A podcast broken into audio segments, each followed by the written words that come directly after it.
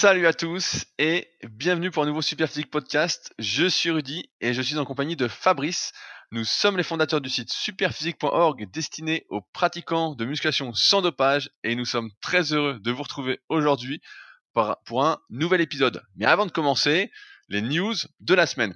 Je voulais commencer par revenir sur le concours du club Superphysique qui vient d'avoir lieu, qui concernait le développé couché, le rowing planche, qui fut véritablement surprenant pour moi, dans le sens où je ne m'attendais pas à autant de succès. Euh, à croire que euh, finalement le club Superphysique.org, donc un site apparenté à Superphysique et destiné encore une fois aux pratiquants de sans page, se développe. Euh, on a actuellement plus de participants que l'année dernière.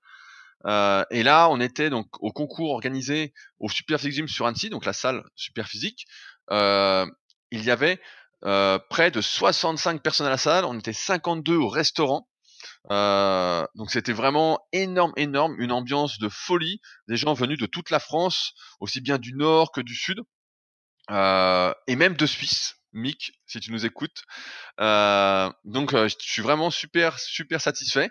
Il y a des photos de l'événement qui vont bientôt arriver, puisqu'il y avait un photographe professionnel, et la vidéo de l'événement euh, à travers les yeux de Victor, l'un des participants, qui sortira ce dimanche sur ma chaîne YouTube, qui s'appelle donc Body Avenir. Vous tapez Rudy Koya sur YouTube et vous tomberez dessus.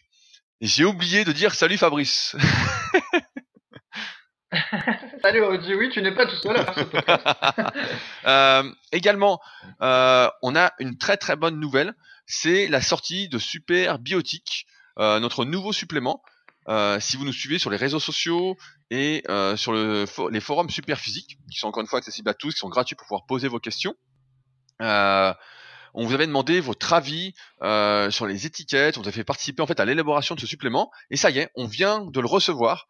Donc on est euh, super content aussi d'avoir reçu parce que là c'est vraiment un complément alimentaire euh, utile. On en voit très très peu euh, dans les marques entre guillemets de musculation. Donc nous sommes encore en train d'innover. Je nous fais des fleurs, mais voilà, je suis, on est assez content. Donc on en parlera un peu plus en détail le temps de que je reçoive déjà mes pots parce qu'ils doivent partir aujourd'hui. Mais sinon vous pouvez déjà les commander directement sur donc superphysique.org. Également, je sais qu'il y a une, euh, vous êtes nombreux à m'écrire là-dessus. On est en rupture de super vitamines. Euh, on fait au mieux pour être euh, réapprovisionné le plus rapidement possible. On s'était bien pris à l'avance, mais comme d'habitude, quand il y a des intermédiaires, ça ne dépend pas totalement de nous. Et même si on essaye de faire au mieux, bah, on fera au mieux la prochaine fois pour ne pas être en rupture. Et enfin, on voulait faire un petit coucou à Jean-Marc, euh, dont on a déjà parlé dans ce podcast, JMO, qui nous a fait un petit coucou sur le forum, il nous a envoyé un email, qui est la personne qui avait pris, euh, on peut dire, l'intérim entre Fabrice et moi, euh, entre Smart Weight Training et Superphysique, qui s'occupait du forum à l'époque, la personne avec qui j'avais racheté le forum et qui m'avait notamment mis en tête l'idée du club Superphysique. À l'époque, c'était un peu trop tôt pour le faire et ça a mis quelques années à germer en moi. Et donc, ça nous a fait plaisir donc, si Jean-Marc, tu nous écoutes, ce serait cool qu'on puisse faire un petit podcast ensemble pour se remémorer des bonnes anecdotes sur l'île des Putois. Fabrice, je crois que tu voulais revenir sur euh, quelque chose que tu avais vu sur le forum. Oui, donc euh, ça fera un peu la question-réponse avant d'aborder le thème du podcast, euh, qui va être l'entraînement unilatéral musculation. Donc régulièrement sur le forum Superphysique, on a des questions qui sont à peu près comme je vais la citer, citer là. Donc c'est des gens qui disent voilà, je fais deux fois de la boxe par semaine et je voudrais faire de la musculation pour développer ma force explosive pour la boxe. Où là, ben, en l'occurrence, c'était quelqu'un qui disait qu'il voulait faire un programme de force explosive euh, pour son travail. Mais il précisait ni son travail, ni son niveau.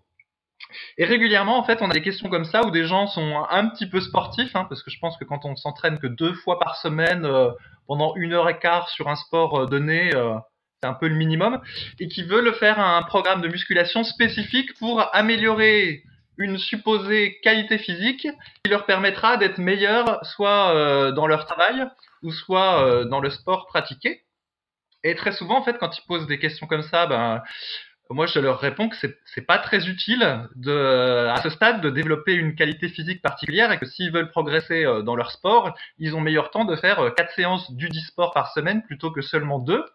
Et que quand on est débutant en musculation, un programme général, euh, suffit pour euh, améliorer sa condition physique de manière générale et il n'y a pas besoin euh, de se lancer dans des programmes spécifiques pour développer la force explosive ou la force vitesse ou quelque chose comme ça. Mais les gens le prennent assez mal. Et donc, je me disais, je voulais avoir ton avis là-dessus, Rudy. Est-ce que tu penses que des pratiquants comme ça, amateurs, d'un niveau assez faible, euh, ont intérêt à se lancer dans des programmes de musculation euh, de préparation physique spécifiques. bah, ça, ça, me fait sourire, mais euh, en fait c'est marrant parce que juste hier je suis tombé d'ailleurs sur une publication sur Facebook sur la page d'El Sabre. Donc El Sabre, euh, Philippe, donc salut si tu nous écoutes, qui était un des premiers membres de Super Physique, qui postait beaucoup sur la partie CrossFit et qui a maintenant une énorme page sur Facebook, et qui montrait justement que pour la plupart des sportifs, en fait, ce qui était intéressant de faire en musculation, c'était tout simplement, comme tu l'as très justement dit, de poser les bases, c'est-à-dire bah de travailler sa mobilité, d'être plus mobile, de bien faire ses exercices, avant de faire en fait tout un travail spécifique. Euh, et en plus là, on parle comme tu dis d'un sportif amateur deux fois par semaine. Bon, c'est un petit sportif, étant donné que la plupart du temps, on est quand même assez sédentaire. Si on fait deux fois une heure du sport, ça veut dire qu'on a euh, 7 fois 24 heures moins 2 heures euh, au gland de rien ou presque. Euh, et donc, effectivement, il faut d'abord faire les bases, s'entraîner convenablement, et comme tu l'as dit aussi, mieux vaut faire plus de son sport que de se mettre à la musculation, si le but est de progresser dans son sport. Et j'en parlais d'ailleurs récemment dans un podcast euh, que j'ai fait avec Hugo Ferrari. Salut Hugo, je sais que tu nous écoutes aussi. Sur le trail, euh, où il me demandait voilà l'intérêt de la musculation pour l'ultra trail, des distances de 100 km, etc. Et je disais, mais mieux vaut s'entraîner en trail que d'aller faire de la musculation la plupart du temps. donc là, deux séances de boxe, bah, effectivement, mieux vaut faire plus de boxe. et si vraiment on a le temps pour faire de la musculation, bah voilà, faire de la musculation basiquement du renforcement général, ce qu'on appelle tout simplement la préparation physique générale, la PPG, et ce sera déjà très très bien dans un premier temps. Le spécifique ne vient que lorsque l'on devient presque un expert de son activité physique. Si on faisait, de la boxe 4-5 fois par semaine et qu'on avait un bon niveau, ben, je dirais oui, là, la musculation spécifique, pourquoi pas. Mais sinon, euh, c'est vrai que ça n'a que peu d'intérêt et ça va en plus à l'encontre de euh, tout ce qu'il faut pour performer sur le moyen et long terme, c'est-à-dire construire des bases saines qu'on pourra ensuite exploiter de manière plus spécifique. Voilà Fabrice. Voilà, bon bah je me doutais que tu je me doutais que tu irais dans mon sens, mais c'est vrai que les gens quand tu leur réponds ça, bah limite tu te fais euh, un peu engueuler, mais bon. C'est comme ça. Du coup, je pense que le le type à qui j'ai répondu ça, il doit être en train de poser sur un autre forum la, même question en disant euh, ah là là sur Superphysique, c'est des cons, ils m'ont même pas répondu. Enfin bref. Alors, la thématique du jour, l'unilatéral en musculation. Donc, on a choisi ce sujet parce qu'apparemment, euh, Michael Gundil, que l'on salue, aurait dit dans une vidéo YouTube que euh, bah, le bilatéral, c'était un truc de débutant et que, naturellement, au fur et à mesure qu'on progressait en musculation, il fallait faire le plus possible de mouvements euh, en unilatéral. Et donc, du coup, ça nous a donné l'idée de ce podcast. Donc, bah, je te laisse faire le plan, Rudy. Alors, effectivement, l'unilatéral, déjà, faut le définir, c'est le fait de faire euh, un mouvement à côté à la fois. Donc par exemple, faire du curl à un bras, de la presse à cuisse à une jambe, des fentes. Euh, ça, ce sont des mouvements unilatéraux. Et en fait, l'idée derrière euh, les avantages et les avantages de l'unilatéral, c'est qu'en fait, lorsque l'on fonctionne des deux côtés à la fois, c'est-à-dire de manière bilatérale, en fait, ce qui se passe, c'est qu'il a, a une sorte de déficit de force. C'est-à-dire que le, signal nerveux part de notre cerveau, pour simplifier, et en fait, au moment où il va aller dans chaque bras ou dans chaque jambe, en fait, au moment où il va se diviser, il va y avoir une sorte de petite perte. C'est ce qu'on appelle le déficit bilatéral. Et en fait, l'idée, c'est qu'en faisant en unilatéral, il n'y a pas de perte. Il n'y a pas cette perte, et donc on serait plus fort. Euh, on serait plus fort, on pourrait faire plus de répétitions, on pourrait donc mieux contracter nos muscles, etc. Donc ça, c'est la partie vraiment théorique. Et donc c'est vrai qu'on a vu cette, euh, car moi je regarde pas trop YouTube, euh, je regarde aucune vidéo, pratiquement rien. Et quand j'ai vu ça sur divers forums, euh, quand Jérôme nous a, a, dit euh, le bilatéral c'est pour les débutants ou un truc du style, ça nous a fait sourire parce que euh, cela part du principe que, par exemple, le déficit bilatéral ne euh, pourrait pas s'amenuiser avec le temps, avec l'entraînement, et surtout que euh, nous aurions tous des objectifs uniquement culturistes, uniquement dans le but de prendre du muscle. Alors, ce qu'il faut savoir déjà, donc le déficit bilatéral euh, est plus ou moins important de chaque personne, mais diverses études ont d'ailleurs montré que, à force de s'entraîner d'ailleurs en bilatéral, eh bien, ce déficit se réduisait. Et c'est normal, comme dans toute activité, plus on va faire quelque chose, et plus on va s'améliorer. Et moins la différence entre la force qu'on a en bilatéral et en unilatéral euh, va être importante. Donc ça, c'est quelque chose vraiment à considérer. Plus on fait quelque chose, et plus on devient bon dessus, et moins on devient mauvais. C'est la base, c'est logique. Euh, c'est comme le déficit de force en musculation. Je ne sais pas si vous connaissez. Euh, le déficit de force, c'est la différence qui existe entre notre force euh, maximale volontaire, en quelque sorte, et la force que l'on pourrait avoir en conjuguant l'involontaire et le volontaire, toute cette réserve de force qu'on aurait si on activait toutes ces fibres en même temps à la fréquence maximale de décharge des impulsions, qui est parfois possible. Euh, par exemple, on a tout, souvent cité l'exemple de la mère qui va soulever euh, une voie qui a un, énorme meuble qu'elle pourrait pas soulever en temps normal pour sauver son fils qui est sous le meuble. bah c'est ça le déficit de force. Et donc pareil, ce déficit de force, comme le déficit bilatéral, à force d'entraîner, bah on arrive progressivement de plus en plus à réduire cette différence et à je vais pas dire effacer complètement le déficit de force ou même le déficit bilatéral, mais à avoir des différences quand même très très minimes à mesure qu'on devient un expert dans son activité. Euh, d'ailleurs, Fabrice, toi, est-ce que tu fais beaucoup d'unilatéral bah, J'en fais un petit peu. Donc moi, je m'entraîne euh, essentiellement avec des haltères là quand je m'entraîne chez moi, et donc j'en fais un peu, mais euh, de fait, tu vois, parce qu'il y a certains exercices comme le rowing à un bras avec haltère, ben il est naturellement à un bras, ou les fentes, ben, ils sont naturellement à une jambe. Après, sur les exercices qu'on peut faire en bilatéral, par exemple comme les élévations latérales, et en unilatéral, eh ben, ponctuellement, je préfère les faire en unilatéral. Par exemple, c'est le cas d'extension triceps avec halter. Je trouve qu'en unilatéral, je les sens mieux qu'en bilatéral. Mais d'une manière générale, j'évite parce qu'en fait, euh, ça a pas mal d'inconvénients. Et je pense qu'on y reviendra euh, à la suite du, podcast. Donc, euh... oui, on va, on, va, y on va y revenir après. On va rester sur les avantages d'abord théoriques. Juste pour que vous sachiez, on mettra le premier lien sous le podcast, ce sera le lien de l'article qui va en rapport avec ce podcast. Donc, il y a un énorme article référent sur l'unilatéral en musculation euh, qu'on avait fait il y a quelques années et qui est donc toujours d'actualité. Euh, un autre avantage de l'unilatéral et qui est quand même euh, non négligeable, pour moi, c'est vraiment celui-là, celui-ci le plus important. Vous savez, on parle régulièrement d'analyse morpho-anatomique, du fait que on analyse ses longueurs osseuses, la longueur de ses segments, la longueur de ses muscles, etc. Et vous avez sans doute tous remarqué que vous n'étiez pas symétrique. Et c'est normal. Ça me fait penser que l'un de mes articles les plus vus sur mon site ridicola.com est j'ai un pec plus gros que l'autre et ça me fait sourire. Euh, et donc, euh, tout ça pour dire que voilà, en fait, on n'a pas, par exemple, les deux clavicules de la même longueur. On n'a pas les bras de la même longueur.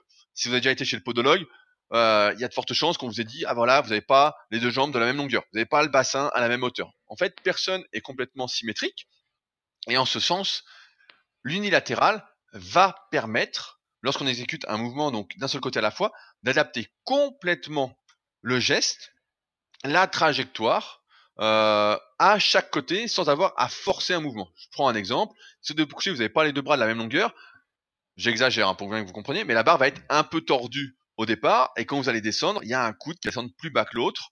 Euh, le mouvement, même si vous essayez de rattraper, ça va vous tordre dans tous les sens, et donc forcément, vous comprenez que ça augmente le risque de blessure. C'est en ce sens que l'unilatéral permet donc bah, de vraiment choisir et naturellement en fait, sans avoir, sans être contraint par une barre ou par une machine. Euh, on peut retrouver cet avantage-là aussi quand on s'entraîne par exemple au développé couché avec halter par rapport au développé euh, couché avec barre. Moi, je le vois je le vois bien quand je fais du développé alter avec les épaules. Euh, j'en fais pas souvent, mais quand je le fais, je vois bien que naturellement, j'ai tendance à pas mettre les deux bras tout à fait pareil. Et même si j'essaye de le faire, je vois que c'est pas tout à fait pareil.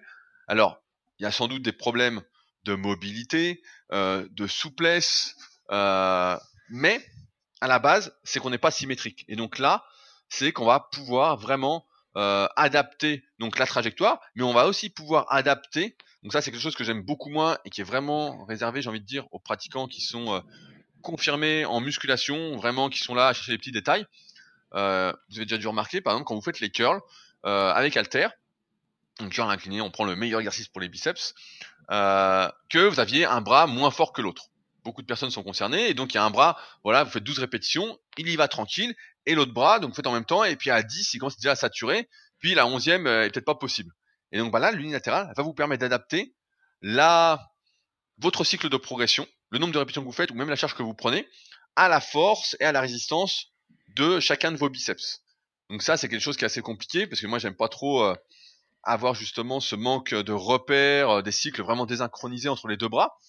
Euh, c'est normal encore une fois de ne pas avoir la même force de chaque côté. C'est mais dans une optique culturiste extrême, quelqu'un qui ferait des compétitions, etc. Bah effectivement, adapter la résistance et l'entraînement à chaque côté, etc. pour avoir le meilleur développement de chaque côté, bah c'est un plus. Euh, maintenant, ça me permet de répondre à la question peut-être que certains se posent, c'est que si c'est votre cas et que vous faites du bilatéral, bah adaptez par rapport au bras le plus faible. C'est pas très grave. Euh, normalement, avec le temps, cet écart diminue. Euh, si vous faites de l'unilatéral, peut-être qu'on y reviendra après, mais je le dis tout de suite. Commencez par le côté le plus fort. En général, ça potencie un peu le côté le plus faible. Normalement, si ça le fait pas et que ça vous crève pour le côté le plus faible, bah faites l'inverse. Encore une fois, il n'y a pas de règle complètement universelle. Mais l'unilatéral, ça peut donc permettre de rattraper un côté en retard euh, et vraiment, voilà, d'être vraiment plus dans l'analyse euh, de ces points forts, de ces points faibles, et de plus dans l'application de euh, la morpho-anatomie, pour ceux, encore une fois, qui seraient exclusivement tournés vers l'esthétisme et plus du tout vers la performance. Fabrice, un petit mot là-dessus? Non, par contre, je vais prendre le relais pour les deux avantages suivants, si tu veux bien. Donc, un autre avantage, c'est qu'on a une meilleure concentration quand on travaille un bras à la fois. Donc, un bon exemple, c'est le, le curl au pupitre. Donc, nous, sur Super Physique, on a tendance à faire le curl au pupitre en utilisant un banc à développer un banc euh, très incliné. Et donc, de fait, on est obligé de le faire avec un seul bras parce qu'on n'a pas la place pour faire les deux bras. Mais même s'il y a un curl, un pupitre euh, avec une bonne inclinaison à la salle, euh, on s'aperçoit quand on fait les deux bras à la fois avec une barre Z ou les deux bras à la fois avec deux haltères, eh ben c'est difficile de se concentrer euh, sur son biceps. Alors que quand on fait l'exercice avec un seul bras, bah, typiquement en général on a des, des, bonnes sensations, on sent bien son, son biceps. Donc là c'est un, un, exercice où on sent que l'unilatéral euh, a l'air préférable, on a vraiment des, des meilleures sensations.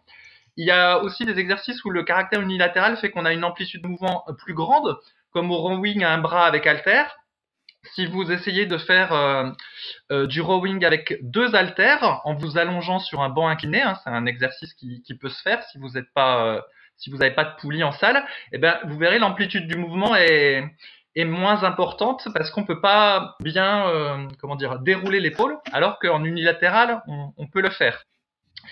Il y a aussi certains exercices qui sont naturellement euh, mieux en unilatéral. Par exemple, Rudy a un exercice qu'il aime bien pour euh, l'arrière d'épaule, qui est l'oiseau euh, à la poulie.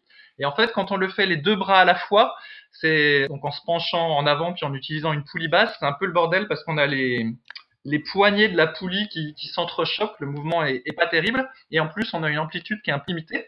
Alors que quand on fait un bras à la fois en unilatéral, eh ben on peut bien aller chercher euh, très loin la, poulie basse et la, la, la, remonter, donc on a une amplitude de mouvement plus grande. Donc du coup il y a certains exercices qui en unilatéral permettent d'avoir et une meilleure sensation et une meilleure amplitude, et du coup ça les rend euh, plus intéressants. Et euh, il y a aussi d'autres euh, toujours un exemple comme ça, aux, aux, élévations latérales, si vous prenez deux haltères en même temps, des fois il y en a qui, il y a des personnes qui ont tendance à hausser les épaules, c'est un défaut qu'on a, et du coup l'exercice travaille beaucoup le, le, trapèze et assez peu le côté, euh, le, la portion externe du, du, deltoïde, alors que si vous le faites un bras à la fois, naturellement c'est plus difficile d'hausser l'épaule, et donc du coup c'est plus facile de, de, se concentrer sur, euh, euh, c'est plus difficile de hausser le trapèze et donc c'est plus facile de se concentrer sur l'épaule. Donc voilà encore un exo où en unilatéral ça peut être euh, plus intéressant en termes de, sensation. Et donc euh, c'est un troisième avantage de l'unilatéral, voilà, c'est des, des, meilleures sensations.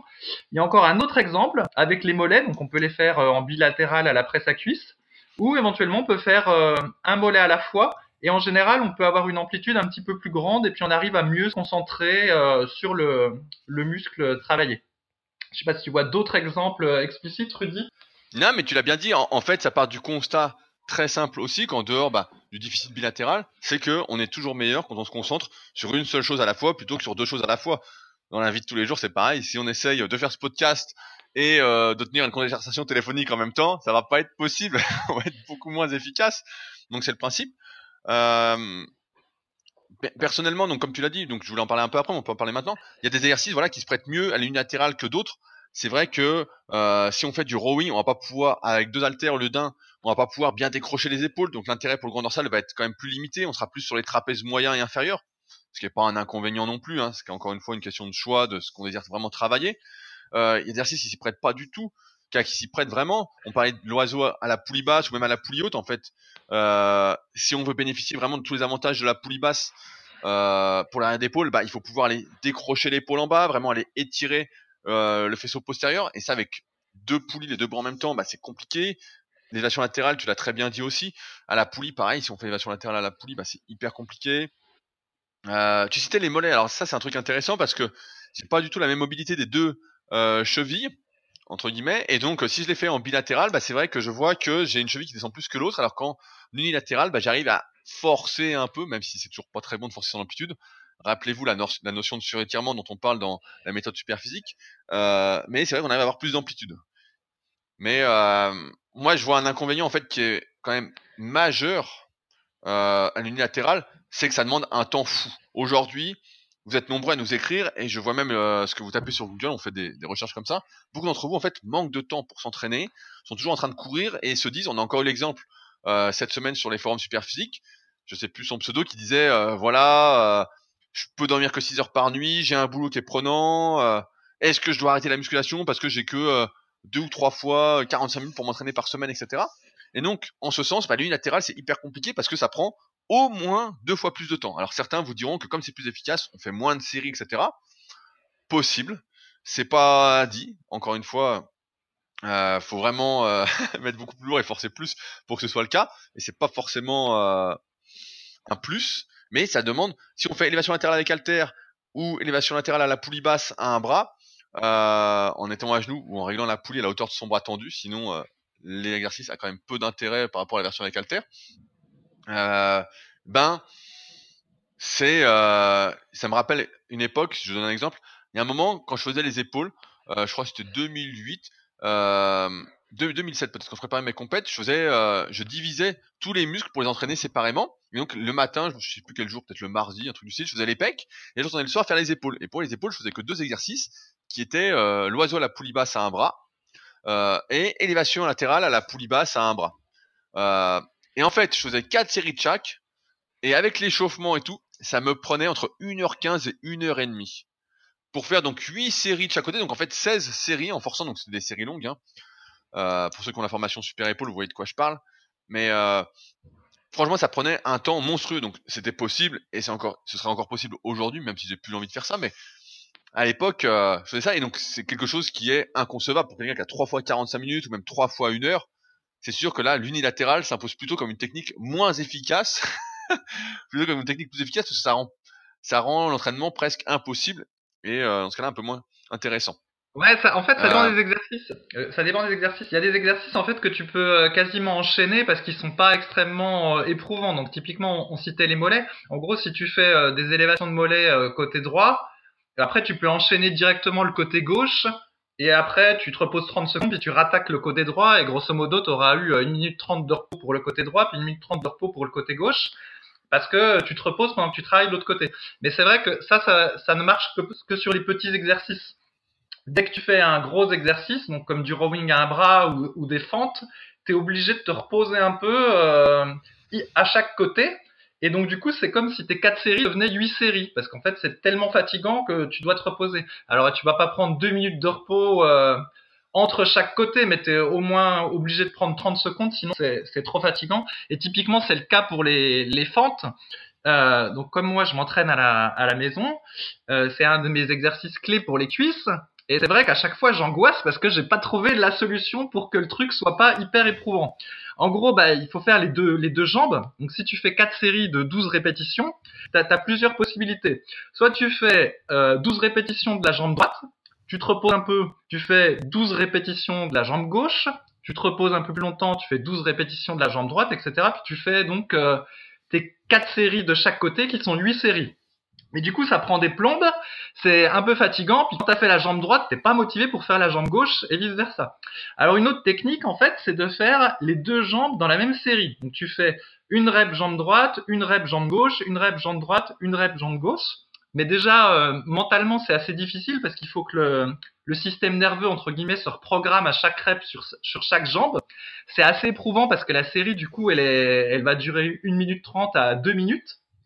Et en plus, il y a une petite pause qui se fait, donc tu fais ta jambe droite, et quand tu passes à la jambe gauche, en fait, tu as 2-3 secondes de pause pour la jambe droite, et du coup, ça fait comme un espèce de rest-pause à chaque rep, et ce qui fait qu'en plus, tu es euh, assez fort. Et du coup, tu, tu vas, comment dire, tu vas durer plus longtemps que si tu avais enchaîné toutes les reps de la même jambe. Je sais pas si tu suis ce que je dis, Rudy.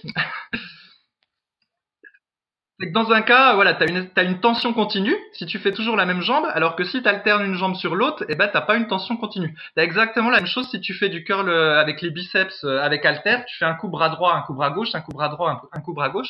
Il y a une petite pause qui fait qu'en fait, euh, bah, du coup, la série elle est super longue parce que tu fais les deux côtés en même temps, et en plus t'es assez fort parce que ton bras il peut se reposer à chaque fois. Et donc toujours est-il que du coup, quand tu fais de l'unilatéral, effectivement, c'est sur les gros exercices, c'est long, et c'est euh, éprouvant, quoi. C'est euh, vraiment euh, fatigant parce qu'en fait, ta série, c'est comme si tu en faisais deux. Et je pense que si Michael Gundil, il aime autant l'unilatéral, c'est parce que lui, il s'entraîne aussi beaucoup sur machine. Et quand tu fais du développé à la machine hammer, là, puis tu fais un coup le bras droit, hop, après un coup le bras gauche, ça va, c'est cool. C'est pas crevant, tu vois. C'est pas comme les fentes ou pas comme du rowing. Et je pense que c'est pour ça aussi que lui, il met autant en avant ce truc-là. C'est parce que, voilà, il fait sur machine. Mais quand nous, on fait pas sur machine, eh ben, c'est éprouvant. Il faut rajouter des tas de pauses. Et du coup, effectivement, ça prend du temps et c'est difficilement euh, euh, praticable euh, pour nous qui sommes des, amateurs et qui n'avons pas des heures et des heures à consacrer à la, à la muscu, quoi. Non, mais ce que, ce que, tu dis est tout à fait vrai. Et j'ajouterais même que plus tu forces, en fait, plus tu es en fin de cycle de progression sur un exercice et plus tu es obligé de prendre de temps de récupération avant de passer à l'autre côté. Je prends l'exemple, on parlait du curl pupitre à un bras. Si je suis en fin de cycle de progression, je sais pas, je suis à 18 répétitions par exemple, euh, sur un cycle où je vais jusqu'à 20, bah à 18 répétitions par exemple du bras droit, une fois que j'ai fini la série, j'ai mal au bras, je peux pas enchaîner tout de suite en fait. Faut que je récupère, j'ai forcé, donc je suis un peu essoufflé, etc. Donc ensuite, il faut que je passe euh, je prends, je sais pas, 45 secondes pour récupérer un petit peu, je passe à l'autre. Donc en fait, euh, et même au mollet, alors au mollet, on peut enchaîner, ça, ça crève moins. Et le truc sur les machines, c'est très très juste parce que en fait, dès que tu supprimes toute notion de gainage euh, en utilisant des machines, donc je parle du développé convergent, mais pareil au mollet, dès que tu supprimes même l'intervention de grosses masses musculaires, là on peut comparer bah, la presse à cuisse à une jambe, euh, tu peux pas enchaîner les deux jambes hein, si tu forces. Euh, ou euh, développer à la hammer ou à la panata à un bras, bah là t'as juste le pec, l'avant d'épaule, un peu le triceps voilà qui bosse. Bah là forcément ça te crève beaucoup moins, beaucoup moins. Donc euh, tu peux pratiquement enchaîner. Sauf encore une fois, bah là, si tu forces vraiment à fond et que tu dois reprendre tes esprits, voilà, là, c'est pas du tout ce qu'on préconise, en tout cas, d'aller à l'échec et au-delà, euh, en tant que pratiquant de musculation sans dopage. Mais euh, c'est vrai que sinon ça prend un temps vraiment monstrueux. Et c'est là que je veux rebondir justement parce que là on parlait des machines, de euh, vraiment euh, orienté très culturiste. C'est que pour moi l'unilatéral c'est vraiment une technique qui est réservée aux confirmés. On en dans ce début de podcast. En fait, faut pas passer à l'unilatéral sur la plupart des exercices, à part sur ceux où c'est imposé ou presque, si on n'a pas déjà posé les bases en fait. Si on n'a déjà pas un certain niveau de force, et moi j'estime ce niveau de force comme d'habitude autour du niveau silver, gold du club super physique. Avec mes élèves, euh, je leur fais jamais commencer quand on attaque un coaching par des élévations latérales à la poulie basse et de l'oiseau euh, à la poulie basse parce que il faut une force suffisante et que même les capacités de concentration dont on parlait tout à l'heure, le fait de pouvoir se concentrer euh, sur euh, un bras à la fois, voilà d'avoir vraiment un gain, en fait c'est déjà pas possible parce qu'au début on est déjà là en train d'essayer de pas trembler, d'automatiser le geste, etc. Donc c'est pourquoi si vous débutez, vous n'avez pas au moins déjà un bon niveau, une certaine expérience en musculation, je pense que l'unilatéral en fait, vous allez seulement perdre du temps à l'introduire trop rapidement et que ça s'inclut vraiment quand on est un pratiquant euh, voilà, confirmé et euh, plus on va monter en gamme et plus l'esthétisme va rester en quelque sorte notre objectif et plus ça va être intéressant. Alors après, euh, il y a quand même des exercices, des exercices pour lesquels c'était vachement bien. Il y a des exercices sur lesquels ça se fait pas du tout. Euh, tous les exercices justement où il y a une notion de gainage et où il y a vraiment une notion de stabilité, euh, bah ça devient moins efficace. Je prends un exemple, développer couché avec halter à un bras, c'est un truc hyper casse-gueule. C'est un truc où vous pourrez pas forcer, même si vous tenez l'autre bras, etc. Euh, dès qu'il y a voilà une notion de stabilité qui rentre en jeu, c'est pour pour ça que les machines, en fait, pour unilatéral, bah c'est c'est presque le le graal entre guillemets. Euh, si on trouve encore une fois des bonnes machines, on a déjà fait des podcasts là-dessus. Je sais plus comment ça s'appelait, euh, machine VS bar ou je sais plus un, ancien podcast qu'on a fait sur Superphysique, donc que vous pouvez écouter si vous l'avez pas encore fait. Euh, il y a plein d'anecdotes de vieux comme d'habitude. Et pareil, on peut parler du squat à une jambe pour dire bah ouais le squat à une jambe putain c'est certains diront ouais c'est super comme exercice etc sauf qu'en fait dès qu'on force la stabilité rentre en jeu et en fait on peut pas vraiment forcer en fait ce qui va lâcher en premier c'est des facteurs limitants autres que les muscles que l'on veut cibler euh, pareil ça peut, devenir hyper dangereux. On dit la presse à cuisse tout je disais ça. Mais la presse à cuisse à une jambe faut faire attention de pas vriller le bassin de vraiment être bien gainé etc parce que quand on est avec deux jambes il y a pratiquement aucune chance de vriller le bassin. On peut au pire si on descend trop décoller un peu le bas du dos voilà et puis se faire mal risquer la hernie. C'est comme faire du squat de rond. Bah là forcément ça va pas bien finir.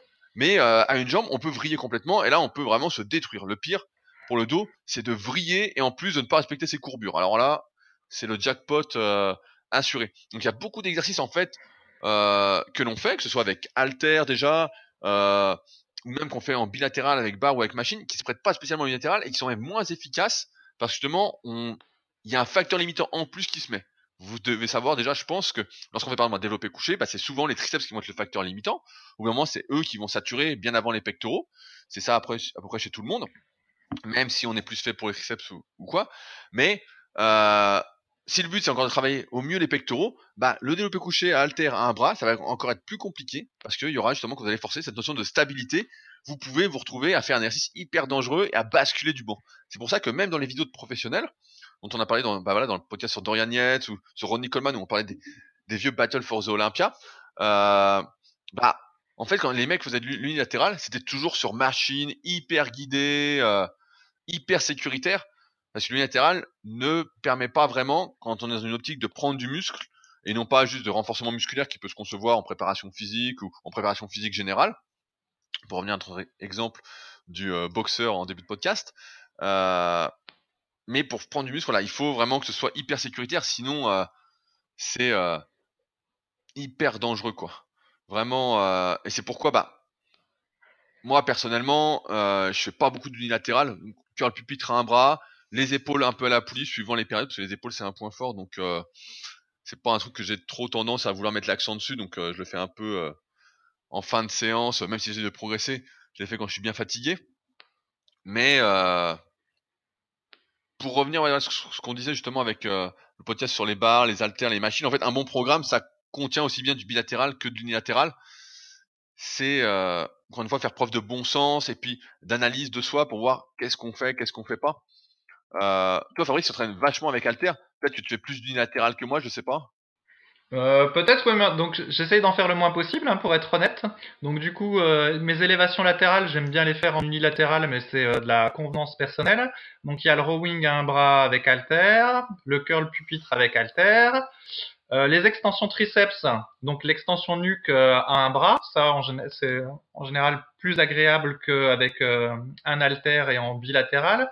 Il y a les extensions triceps couchés, donc là j'aime bien les faire en unilatéral je crois que toi, tu, tu le fais pas comme ça, tu, tu fais plutôt en bi, mais moi, je le fais en unilatéral. Il y a les mollets, les fentes, et puis, euh, bah, c'est à peu près tout, mais c'est déjà mal. Et effectivement, euh, ça allonge la séance, c'est un, un, peu chiant. Et il y a aussi que, il y a une certaine euh, fatigue. C'est plus fatigant, en fait, de faire en unilatéral qu'en en bilatéral. Mentalement, ça, ça use plus. Donc, du coup, j'essaye d'en faire le, moins possible. Euh, désolé, on a eu un petit bug de connexion. Comme vous voyez, nous sommes ultra professionnels et organisés.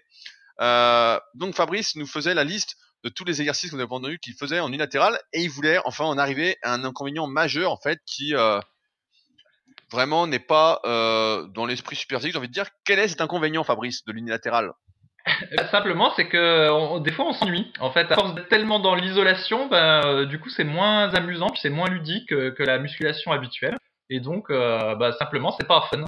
Donc euh, voilà. Non, mais c'est vrai, moi c'est un truc que j'aime pas trop l'unilatéral justement, en dehors de tout ce qu'on a dit, des avantages, inconvénients qu'il y a, c'est que nous avec Superphysique en tout cas, et je pense comme beaucoup d'entre vous, on aime soulever des poids lourds, on aime progresser sur un exercice fétiche qui sont par exemple, euh, je sais pas, le développé couché, ou là le rowing planche, ou les tractions, ou les dips.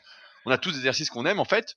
et faire des entraînements à un bras ou à une cuisse à la fois, franchement, il faut le dire, ça rend l'entraînement beaucoup moins marrant, beaucoup moins intéressant.